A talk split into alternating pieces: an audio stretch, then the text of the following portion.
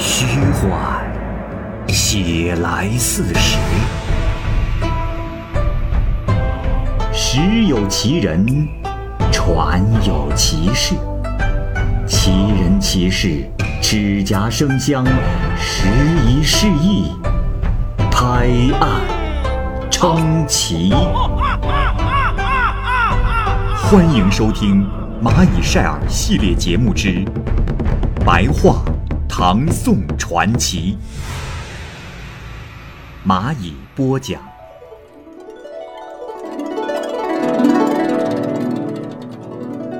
李军，江陵副使李军，早年曾经从洛阳到京城长安去参加进士考试。到了华阴县，在客店里啊，见到了一位身穿白衣服的人。李军同他交谈，围着火炉一起饮酒吃饭，十分的融洽。他们一同到了昭应县。这白衣人说：“李兄啊，这一路来，多亏你的照顾，在华阴饮酒之时，承蒙您的深情厚谊。呃，我乃隐居之人，明日还有别的事情。”早晨，就比你先走一步，直接去城里了，不能奉陪了。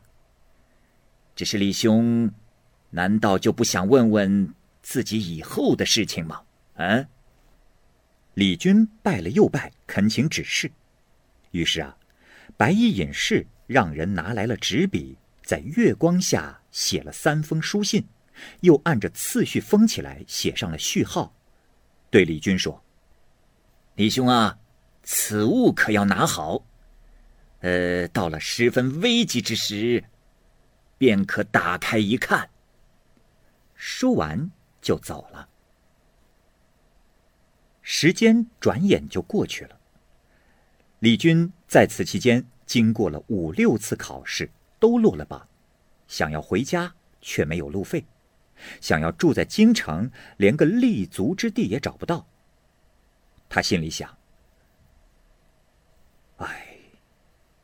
竟落魄至此，到了现在，我也走投无路了。啊，先兄的信可以打开了吧？”于是啊，就洗过了澡，清晨烧上香，然后把信打开。信上说：“某年某月某日，因为困窘没有钱，打开第一封，可到。”青龙寺门前坐。李军看完之后啊，就到了青龙寺去了。到了青龙寺，天色已晚，眼看太阳就下山了，也不敢返回，心里就暗笑说道：“这，哎呀，这仙兄不是戏弄于我吧？若是坐在此地，又如何得到钱财啊？”不一会儿啊，庙里的主事和尚就领着行者回来了。将要关门，在门前看到了李军，说道：“施主是何人啊？”李军回答说道：“啊，师傅，实在是不好意思，我的驴体力很弱，路又走得太远，今日实在不能往前走了，呃，想在贵寺借宿一宿。”主事的和尚说：“哦，原来如此。”这门外风大，就请施主入院来吧。于是就邀请李军进入院内。李军牵着驴跟他进去，主事和尚呢为他准备好了茶和饭款待。夜深了，主事和尚啊仔细的看着李军，低下头好长时间是没说话。然后问李军说：“不知公子贵姓啊？”李军回答说：“姓李。”主事和尚惊讶的问道：“哦，李公子，那松滋县的李县令，你可知道？”李军这时皱着眉，悲伤的说道：“哦，老师傅可认识我的家父？只是……”家父已经过去了。主事和尚啊，这时流下了眼泪，说道：“阿弥陀佛。李县令，乃是我多年的老友啊。刚才李公子进来，我就觉得你和李县令特别的像。哦，李公子啊，我已经找你很长时间了，没想到今日竟在这里遇到。李军听和尚如此说，是泪流满面。这时，主事和尚继续说道：“看样子，李公子的日子不好过啊。哎，你的父亲曾带着钱和物来到京城求官，到了这儿以后，遭遇到了不幸。有两千贯钱。”寄存在老衲这里。只是从那以后，此物就成了我一个沉重的负担了。现在李公子你来了，这钱就由你支配。老僧我也了却了这辈子的心事啊。李公子啊，你明日留下一个收条。把钱就拿走吧。李军听闻是悲喜交加，到了第二天早晨就带着钱走了，买了房子，安稳的住了下来，立即就成为了富户。就这样，又过了三年，还是没有考中，李军是郁郁不得志，便想作罢离去，心里想：哎，我这一生中的大事。可该怎么办呢？对了，贤兄，不是给我留过第二封信吗？现在正是打开之时啊。于是洗过澡，清晨把信打开，这信上写道：“某年某月某日，将要放弃科举考试时，可打开第二封信，可以到西市。”皮货行头那里去坐着。李军看完信，就又到了信上所说的地方。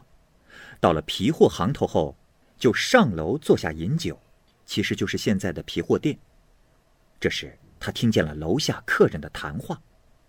一个客人说道：“切，这人真是叫咱们瞎忙活，叫他天亮就来这儿，可他说没钱。”哼另一个客人说：“嗨，是啊，我就说他脑子不够用，没钱，哪儿那么容易就让他考中啊？”李军听了是十分的惊讶，便下楼向客人询问。客人说：“呃，公子啊，呃，你既然听到了，我们也不瞒你，是侍郎家的公子有特殊的需要，呃，谁若能出钱一千贯。”就可让他考上啊！谁知啊，昨日和我们约定的那个人，并没有如约而来。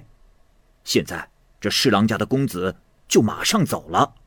哎，我说公子啊，这可是个机会啊，公子可要把握住啊！李军问道：“果真有此事？”客人说道：“ 嗨，公子，我们骗你干什么？那侍郎家的公子，现……”就在楼上房内啊。李军说道：“如果真是这样，啊，我是参加考试的举人，哎，目前也有些钱财，倒是可以拜见一下侍郎家的公子。”客人说道：“哦，果真如此，那公子就跟我来。”于是李军又跟着客人返回楼上。果然就看见了侍郎家的公子。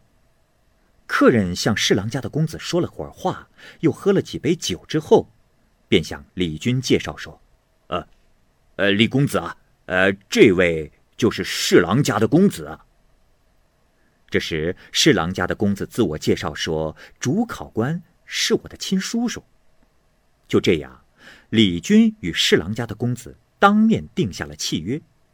到了第二年。李军果然考中了进士。后来，李军以殿中侍御史之衔，出任江陵副使。但是啊，此时他得了心痛病，在很短的时间已昏死过去了好几次了，情况是十分的危急。他呢，便对妻子说道：“啊，把我先师的第三封信打开看看。”他的妻子啊，梳洗完毕之后，便打开了信。信上说：“某年某月某日。”江陵副使忽然患心痛之症，家人可安排后事。又过了两天，李军果然死了。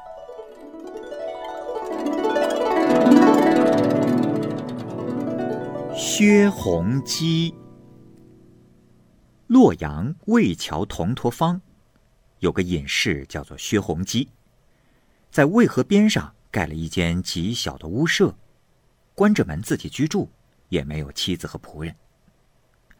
每到秋天季节，周围凋零的树叶就飞到庭院中，他呢就把它们扫在一起，用纸袋装起来，按着各自的地界将树叶送回去。他曾经在座位的一角题写了这样的一句话：“人生在世，顺从前人的错误说法固然不对。”固执己见，不听大家的意见也不对。人生实在难，只能处在中间，不偏不倚行事罢了。有一天，夕阳西下，冷风吹进门内，薛弘基披着粗布短衣，独自坐着，羡慕起张炳二人的风格。说一下，张是指张良，炳是指炳汉。张炳呢，是张良和炳汉的合称，二人呢。后来都弃官归隐山野。这时，忽然有一位客人登门拜访。客人的长相奇伟古傲，高鼻子、浓眉毛、方口阔额，其高尚的风度可以和汉代的商山四皓相比。客人啊，穿着朝霞色的皮袄，向薛弘基深深的施了一礼，说：“先生好，我知先生喜欢隐居生活。”且道德高尚。我所住之处离这儿不远，在下一向羡慕先生高尚的情操，所以特来拜会。洪基一见此人是非常的投缘，便和他一道谈论古今。于是洪基问他的姓名，那人说：“哦，我名叫柳藏经。”接着呢，又放歌长吟，一直到长夜将近。他说：“自汉朝建立，叔孙通定礼制，对行守丧两年的规定，我很有看法。”又唱歌说：“寒水停远朝，秋池满百合，杜门穷典籍。”所得是金多。这薛弘基啊，很喜欢《易经》，于是就向他请教。柳藏经说：“这《易经》道理深奥精微，所以在下未敢学习。呃，况且刘向说六经，其实只提诗书礼乐和春秋五经。”而去掉《易经》，说明它的难度啊。薛弘基很喜欢和他议论，说完之后，他就向薛弘基告别离去，并发出了一种悉悉嗦嗦的声音。薛弘基呢，抬头望去，隐隐约约的就发现他走出了一丈多远之后就看不见了。后来问周围的邻居，竟全然没有这样的一个人。薛弘基是苦苦的念着柳藏经，又不知道他住在什么地方。就这样，一个多月过去了，柳藏经又来拜见薛弘基。薛弘基每次想靠近他之时，柳藏经就直往后退。薛弘基强迫他，就闻到了一股微弱的烂柴气味。这时，柳藏经就又隐没了，直到第二年的五月，才又来了一次。他对薛弘基说：“先生，知音难遇，光阴易逝。我二人心相亲近，立身之道却不一样。两人居住的地方虽然相距不远，但二人之间大有距离呀。我有一首绝句赠与先生，请先生谨记：谁为三才贵？余观万化同。心虚闲度时，年老怯狂风。诗吟完之后，他异常的激动，也不再像平时那样从容不迫。后来，他走出了门，向西走，于是又无影无踪了。当天夜里，此地刮起了狂风，掀掉了屋顶，吹折了树木。第二天，魏王池边。大枯柳树昨夜被狂风吹折，这树洞内不知道谁藏了儒家经典一百多卷，都早已腐烂破坏。薛弘基前去收了来，但是书已被雨水浸断，篇章也失去了次序。薛弘基发现，在这些经书里面，唯独没有《易经》，他感慨着说：“起名叫《柳藏经》。”莫非就说的是这个吗？这事情发生在唐德宗建中年间。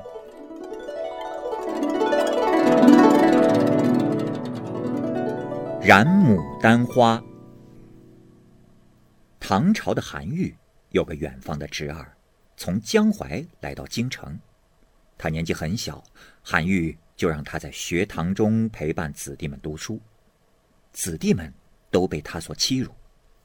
韩愈知道之后呢，就把他送到了街西的寺院中，让他在寺院中读书。后来，寺院中的主事和尚呢，向韩愈诉说了他的狂率无礼。韩愈立刻命他回家，并且责备他说：“哎，侄儿啊，那市井小民为了谋求衣食，还要有一技之长。”而你轻狂傲慢至此，这终要成什么人呐？啊！侄儿这是拜谢说道：“叔叔，侄儿也是有能耐的。侄儿有一种技艺，哎，遗憾的是叔叔不知道。”他呢就指着街前的牡丹说道：“叔叔，您看这牡丹花。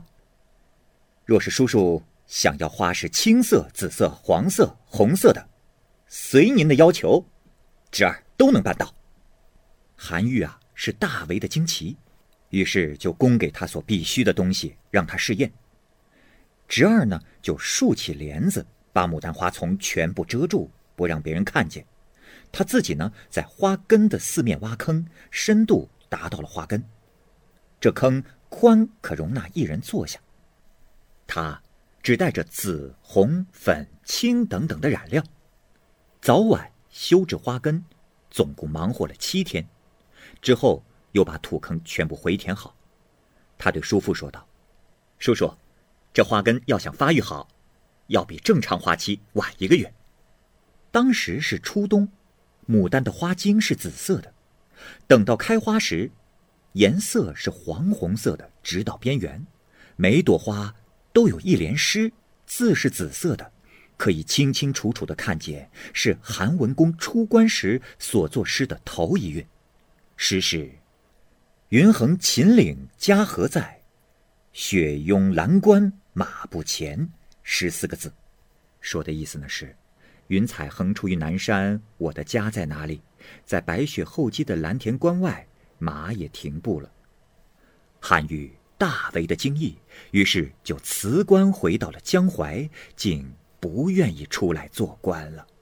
这里呀，补充一下这个故事的背景环境。在这样一个荒诞不羁的故事当中，却隐藏着一段韩愈被贬官的典故。有一次啊，唐宪宗要请佛骨到皇宫，韩愈是极力的反对。没想到此事触犯了龙颜，皇帝就把韩愈贬到了潮州去了。韩愈呢，骑着马去潮州地方，在中途中被一场大雪拦住了去路。韩愈就问当地的人说：“这是什么山？这个关又叫什么关？”回答的人说呢，这山叫做秦岭，而这山下的关口叫做蓝关。韩愈大吃了一惊，这个场景不正是自己的侄儿韩湘子培植牡丹时牡丹上所题的诗的场景吗？所以这首诗在此是一句谶诗谶语，说明韩湘子早在几年以前就已经知道自己的叔叔要被贬谪这件事情的发生。